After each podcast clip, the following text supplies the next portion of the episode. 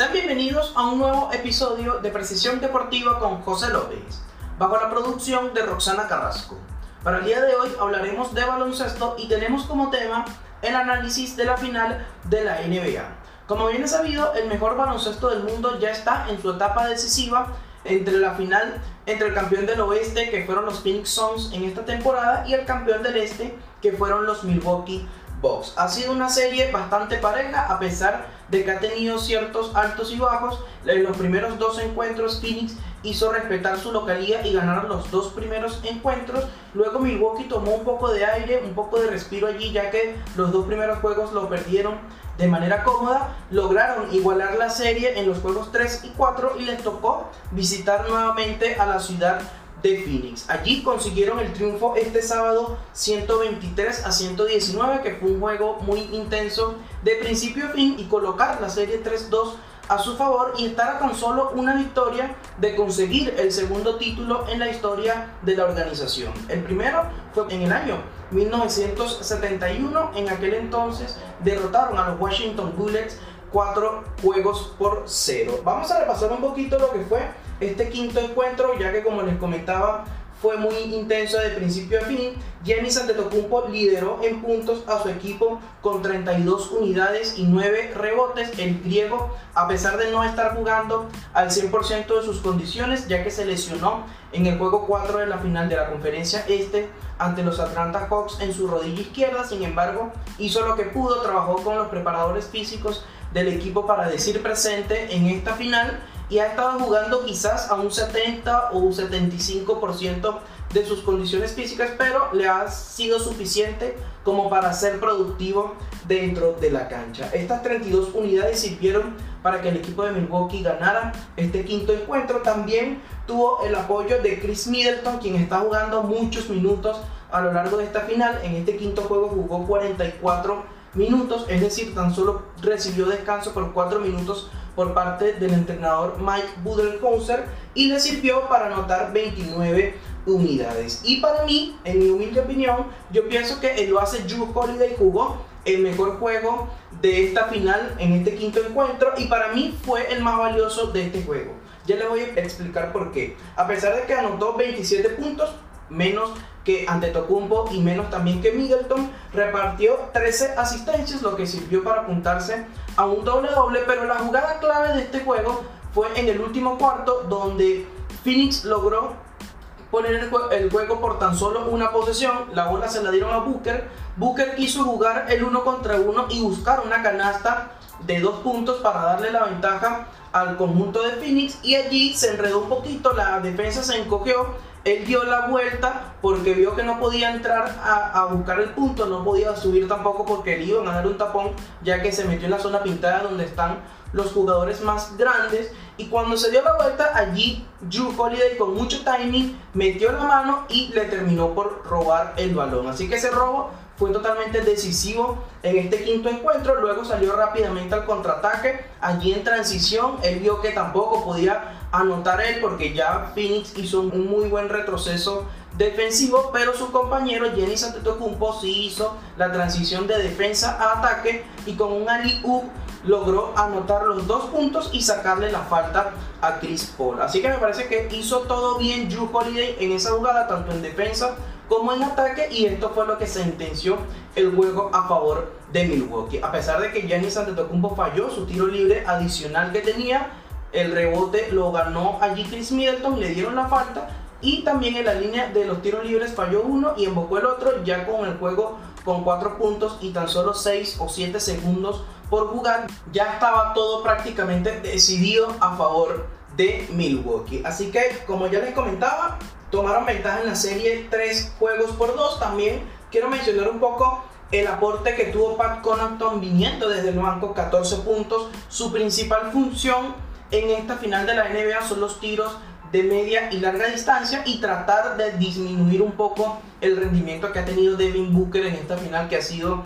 sencillamente espectacular. Una rotación corta por parte de Mike Budenholzer, él vio que habían jugadores que no le estaban aportando lo suficiente dentro de la cancha, como Brin Forbes, que prácticamente salió de la rotación de este equipo de Milwaukee. Jeff Tick ha estado jugando unos que otros minutos, pero es más que todo para darle descanso a Drew Holiday dentro de la cancha. No ha aportado mucho tampoco en los minutos que ha estado en la duela, pero le ha servido como para darle descanso a su compañero que es titular. Vamos a hablar un poquito también de lo que es los Phoenix Suns, ya que perdieron la ventaja de localía al caer derrotados en este quinto encuentro. Devin Booker ha tenido una serie sencillamente espectacular. E, este día sábado anotó 40 puntos en tan solo 42 minutos. Y digo en tan solo porque casi se equipara los puntos a los minutos jugados. Y eso es algo sencillamente espectacular hoy en día en el baloncesto. Sin embargo, por lo menos en este encuentro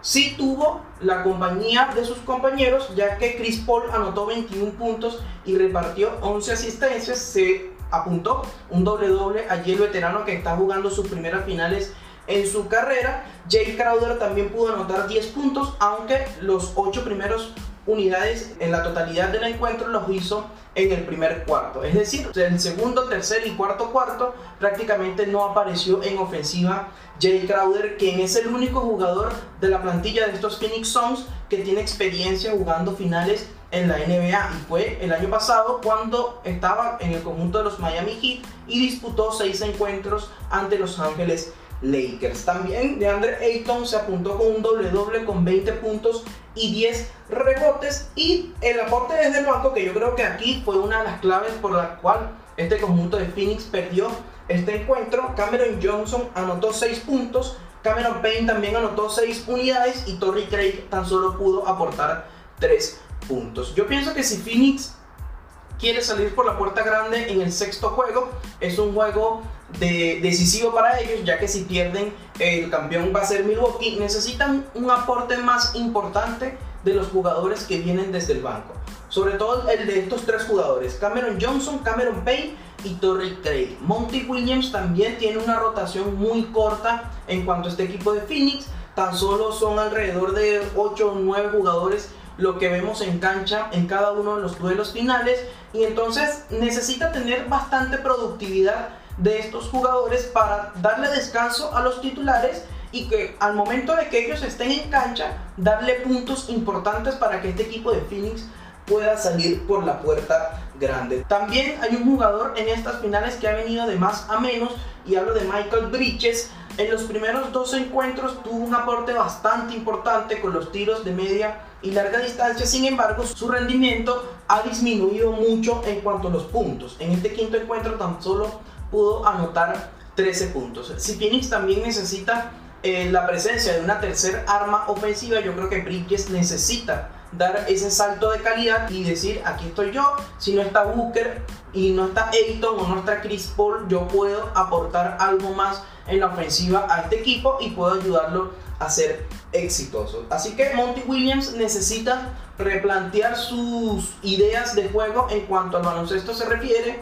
Necesita hacer una rotación defensiva ya que no le está funcionando la defensa. En este quinto juego fueron 123 puntos. En el cuarto encuentro permitió 109 unidades y en el tercer juego permitió 120 puntos. Así que necesita hacer algo para disminuir un poquito el ataque de Milwaukee Bucks, sobre todo de Giannis Antetokounmpo que a pesar de estar lesionado lo está haciendo de gran manera y Chris Middleton también está teniendo una gran serie.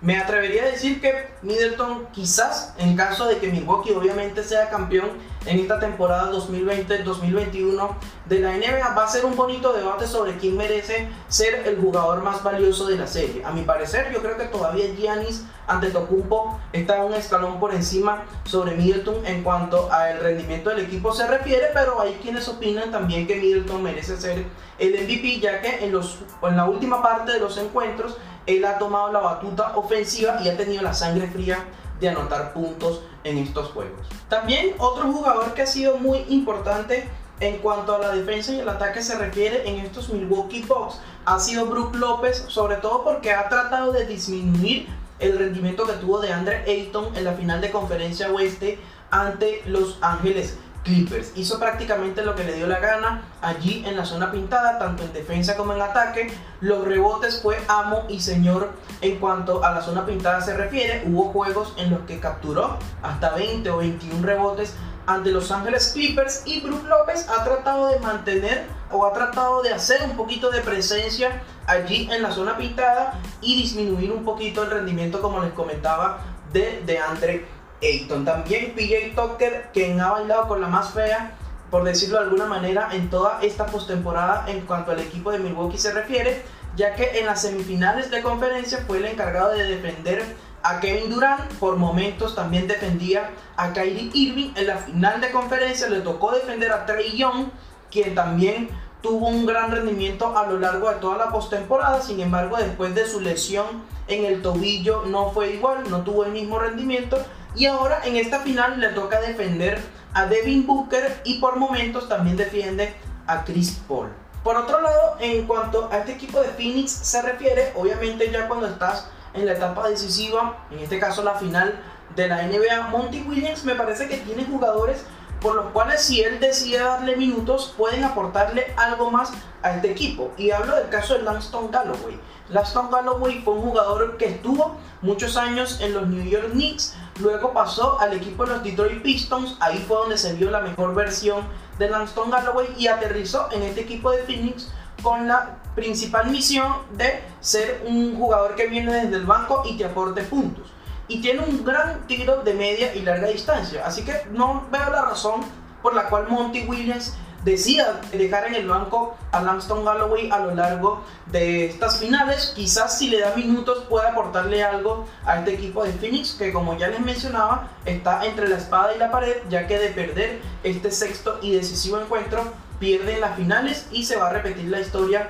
de la temporada 92-93 cuando en ese momento liderados por Charles Barkley perdieron la final en seis encuentros ante los Chicago Bulls de Michael Jordan, de Scottie Pippen, entre otros.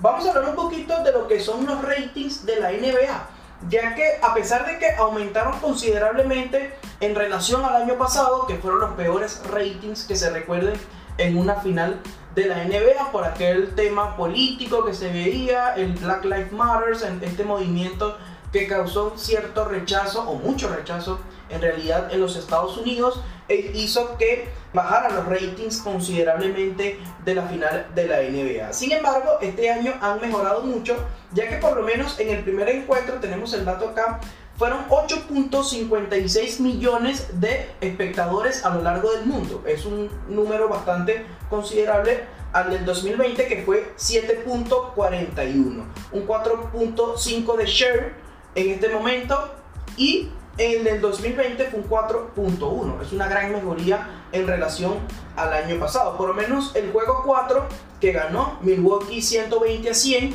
fue el juego que hasta ahora más ha tenido espectadores con 10.25 y en el 2020 fueron tan solo 7.54. Todavía no han compartido el share televisivo allí. Esto es solo en los Estados Unidos.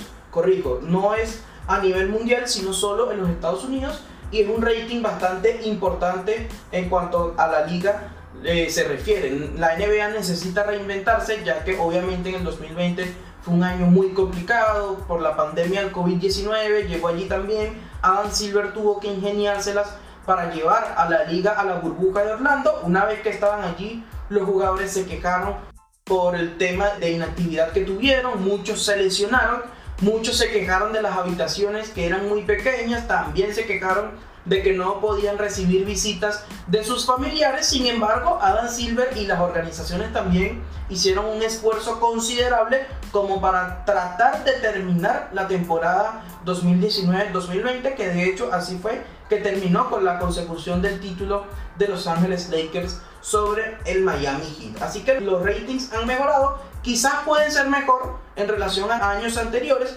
pero también hay que tomar en cuenta que no son dos de los equipos más populares de todo el baloncesto. Y esto lo digo con todo el respeto que se merecen, obviamente, franquicias como los Milwaukee Bucks y los Phoenix Suns. Pero las organizaciones más famosas, las más populares dentro del baloncesto son los Boston Celtics, Los Ángeles Lakers, los Golden State Warriors han crecido muchísimo, sobre todo con la figura de Stephen Curry. Los New York Knicks, a pesar de que tienen años que no juegan una final, me parece como lo dijo Michael Jordan en su documental de Netflix The Last Dance o El último baile, él dijo que en Nueva York, la ciudad de Nueva York, era la meca del baloncesto. Y él le gustaba cada vez que jugaba allí porque él sentía que el ambiente era diferente al del resto de las ciudades. Chicago Bulls también es un equipo que ganó muchísima popularidad a lo largo de todo el mundo por precisamente la presencia de Michael Jordan. Así que a pesar de esto me da la sensación de que estamos viendo una muy buena serie, un Devin Booker que ha, eh, ha demostrado todo su talento en esta postemporada. De hecho, ya anotó la mayor cantidad de puntos para un jugador que dice presente por primera vez en su carrera en unos playoffs, superando a jugadores como Trey Young, como Rick Barry, que están allí, que son leyendas también en el caso de Barry del baloncesto, y Trey Young, que es un jugador que también puede ser una gran superestrella dentro del mejor baloncesto del mundo. También para seguir hablando un poquito de baloncesto, ya fuera de las finales de la NBA, quiero mencionar un poquito también lo que es la situación de los agentes libres y el movimiento y los rumores que surgen a lo largo de la NBA. Quisiera comenzar este tema con Kawhi Leonard porque tuvo contrato hasta esta temporada. Lo otro que tiene es una opción como jugador para la temporada 2021-2022. Kawhi Leonard, en caso de ejercer esta opción que tiene como jugador, ganaría un poquito más de 36 millones de dólares.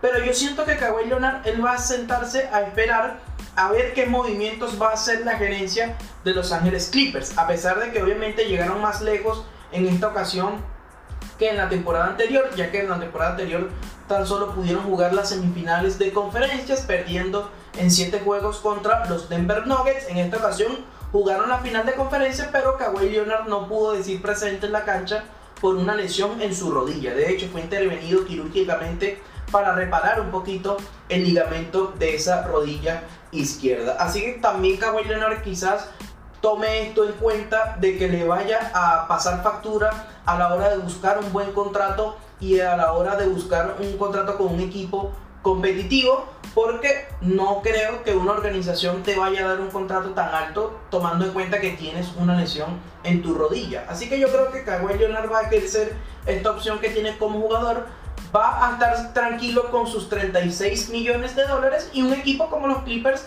que se van a reforzar de cara a la próxima temporada. En mi parecer necesitan un point guard o un base, por decirlo de alguna manera, en español necesitan a alguien más allí aparte de Patrick Beverly, a pesar de que Beverly obviamente es un jugador intenso, es un jugador que juega muy buena defensa, tiene la chispa dentro de la cancha, los aficionados de los Clippers lo quieren precisamente porque él en cada juego da el 100% de sus condiciones, pero necesitan a alguien más que te aporte en ataque, necesitan a alguien que te mejore la ofensiva, sobre todo con los tiros de media y larga distancia. También me da la sensación de que necesitan un hombre grande, bien sea un puesto 4 o un puesto 5, que lo tenía con Serge Ibaka, pero lamentablemente se lesionó y no pudo jugar allí en los últimos encuentros de la postemporada. También necesitaban a ese hombre cuando firmaron a DeMarcus Cousins como agente libre, pero no sé qué sucede allí con Cousins, que no está recibiendo oportunidades por parte de los últimos entrenadores que ha tenido, no vio minutos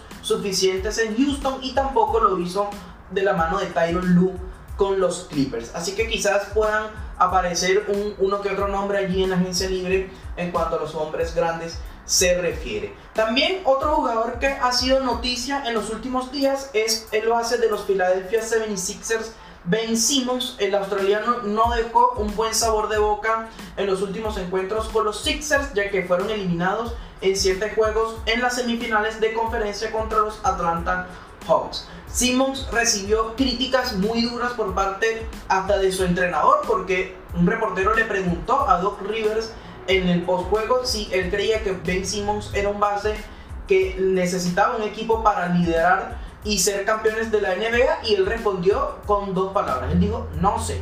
Así que eso es algo que le soltó la mano prácticamente a Ben Simmons. Se ha hecho viral como los aficionados de Filadelfia han insultado a este jugador con videos en Snapchat, en Instagram. Y así que es realmente una posición muy incómoda tanto como para el jugador como para la organización. Por ahí leí también en una noticia en Bleacher Report que de los Sixers estaban dispuestos a cambiar a Ben Simmons e iban a escuchar ofertas por parte de otras organizaciones. Por ahí salió que los Clippers estaban interesados en sus servicios, Toronto también estaban interesados en adquirir a Ben Simmons y vamos a ver cómo termina esta historia. Lo cierto es que Simmons tiene contrato para la próxima temporada de 31 millones de dólares, para la 2022-2023 va a ganar poco menos de 34 millones de dólares, para la 2023-2024 va a ganar 36 millones de dólares y en la 2024-2025 va a cobrar 38 millones y medio de dólares. Así que ese es un obstáculo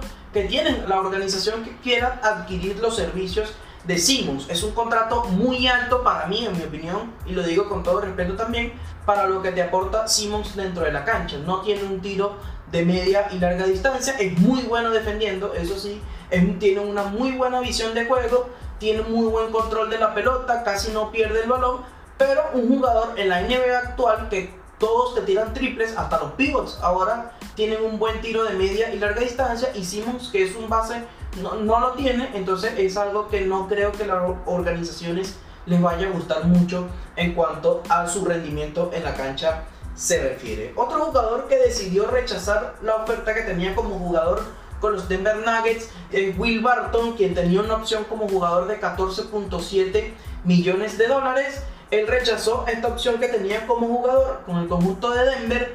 Quizás es para buscar un contrato con un equipo más competitivo, con un equipo que él sienta que pueda ganar un anillo y no como buscar un equipo que pueda ofrecerle más de 14 millones de dólares. Will Barton es un jugador muy bueno, es un alero, tiene muy buena condición física, no tiene el mejor de los tiros de media y larga distancia, es atlético, pero no creo que vaya a buscar un contrato de 25 o 30 millones de dólares, por ejemplo, porque no es un jugador tan mediático dentro de la cancha. Te puede aportar a la hora de buscar un, un título, pero no es un jugador que te vaya a cambiar la dinámica de un juego, ni mucho menos. Así que Will Barton quizás vaya a estar en búsqueda de ganar lo mismo o un poco más, pero con otra organización que él sepa que él sí tiene la oportunidad de ganar el anillo. El otro jugador que ha sido noticia a lo largo de todos estos días está actualmente en preparación con la selección de Estados Unidos de cara a los Juegos Olímpicos, que por cierto no se la ha visto muy bien en los amistosos, perdieron contra Nigeria, perdieron contra Australia, se han limpiado la cara un poquito con estos últimos amistosos contra Argentina, ganándolos por 28 puntos, pero todos sabemos que son los principales candidatos a ganar el oro en Tokio 2020-2021. Y hablo de Daniel Lillard. Algunos reporteros en los Estados Unidos dijeron que Lillard ya se habría comunicado con la gerencia de los Portland Trail Blazers para pedirles un traspaso. Otros empezaron a decir que Lillard estuvo presente en un juego en Los Ángeles de la WNBA, que es el baloncesto femenino de los Estados Unidos. En ese mismo encuentro estaba LeBron James, se saludaron, se dieron un abrazo y empezaron a decir que Lillard quizás juegue en los Lakers en la próxima temporada. También otros dijeron que el principal atractivo de Damian Lillard como jugador es estar presente en los New York Knicks en la próxima temporada. Otro que Joel Embiid empezó un poco a reclutar a Lillard para que se una a los Philadelphia 76ers y también dijeron que Lillard, nativo de la ciudad de Oakland, California, jugaría en los Golden State Warriors junto con Stephen Curry, con Clay Thompson y con Draymond Green en la próxima temporada. A todos estos rumores, Lillard salió en una entrevista luego de un entrenamiento con los Estados Unidos y él negó tajantemente de que él no había pedido cambio, de que él no se había comunicado con la directiva de, Portland y que él muy probablemente iba a seguir en el equipo de cara a la próxima temporada 2021-2022. Sin embargo, en días anteriores a esta declaración, él dijo que los directivos y muchos en la organización necesitaban verse al espejo y analizar qué estaban haciendo mal.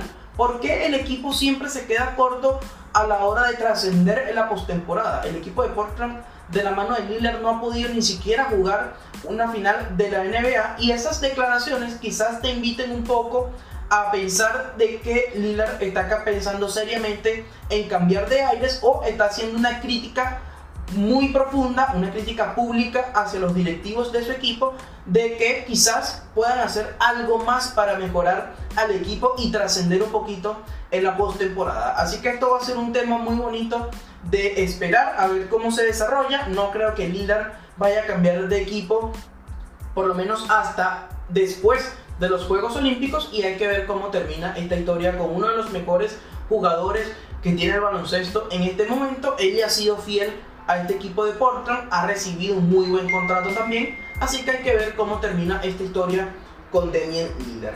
Otro jugador que quizás pueda cambiar de aires de cara a la próxima temporada es Chris Paul. A pesar de que actualmente, obviamente, él está enfocado en darle el título o en ayudar a darle el título a la ciudad de Phoenix con los Suns ante los Milwaukee Bucks. Actualmente tiene un contrato ganando 41 millones de dólares y tiene una opción como jugador para la temporada próxima y es de 44 millones de dólares con el equipo de Phoenix Suns. Antes de que terminara la final de conferencia contra Los Ángeles Clippers, yo había leído un rumor que él decía que él iba a declinar esta opción que él tenía como jugador y se iba a enfocar en buscar un contrato multianual, así él gane menos dinero. Es decir, él va a sacrificar dinero por años. Él prefiere cobrar 30 millones por los próximos 3 años a cobrar 44 millones por una temporada y no saber si lo van a renovar por la misma cifra o quizás un poco menos de cara a la temporada 2022-2023. Mucho se ha dicho que Chris Paul quiere jugar con su amigo LeBron James en Los Ángeles Lakers. También se ha dicho que LeBron quiere jugar con dos de sus mejores amigos Chris Paul y Carmelo Anthony en el equipo de los Lakers. Ya lo hizo con Dwayne Wade en los Miami Heat. Y hay que ver si puede también reclutar o le sale bien el reclutar a LeBron James que está actualmente en la temporada muerta. Por cierto, ya se estrenó la película Space Jam 2, aquel clásico de la película en el año 1996 cuando Michael Jordan decidió grabar una película con Warner Brothers para hacer una película con Box Bunny, con Tasmania, con todos estos personajes de caricaturas, el cual fue un éxito total allí en la década de los 90. Se decidió grabar una segunda parte con LeBron James. Es una historia totalmente distinta. Yo en lo personal no lo he visto, pero he leído algunas sinopsis y te dicen que es una historia diferente al de la 1. Así que para los que tengan pensado verla, yo ya la quiero ver. No la he visto obviamente, pero puede llamar muchísimo la atención allí en cuanto a esta película con LeBron James se refiere. Y por último, ya algunos movimientos oficiales dentro de la NBA. Willie Green va a ser el próximo entrenador de los New Orleans Pelicans, unos New Orleans Pelicans que tampoco tienen muy seguro el futuro de sus estrellas. Zion Williamson por ahí dio a entender junto con la familia de que ellos no le iban a tener mucha fidelidad a este equipo, ya que Zion Williamson, a pesar de ser un joven que jugó tan solo su segunda temporada en su carrera en la NBA, él quiere jugar ya en un equipo competitivo, en un equipo en el que tenga la oportunidad de ganar anillos. El otro jugador que no se sabe muy bien qué va a hacer con su futuro es Lonzo Ball.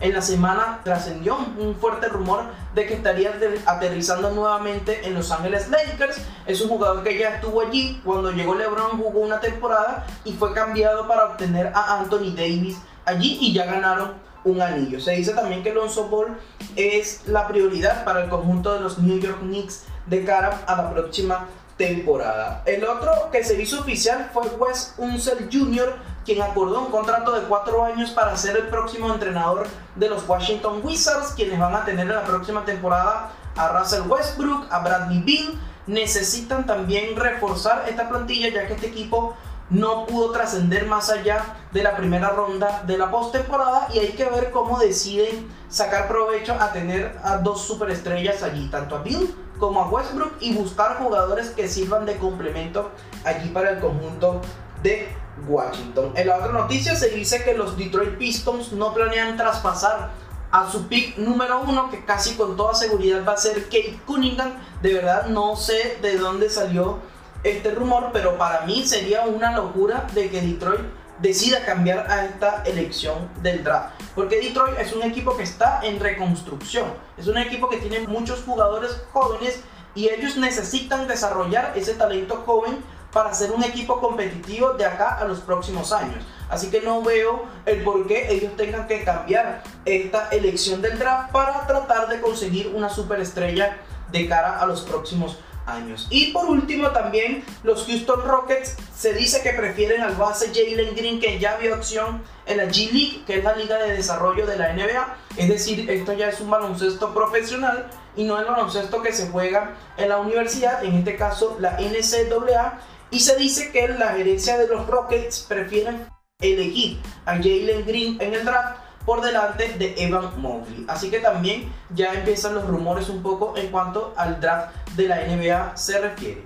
Y bien amigos, esto ha sido todo de un nuevo episodio de Precisión Deportiva con José López, bajo la producción de Roxana Carrasco. Les damos las gracias a ustedes por ser parte de este espacio y recuerden seguirnos en nuestras redes sociales como Precisión DBA, tanto en Twitter como en Instagram y Facebook. Hasta entonces.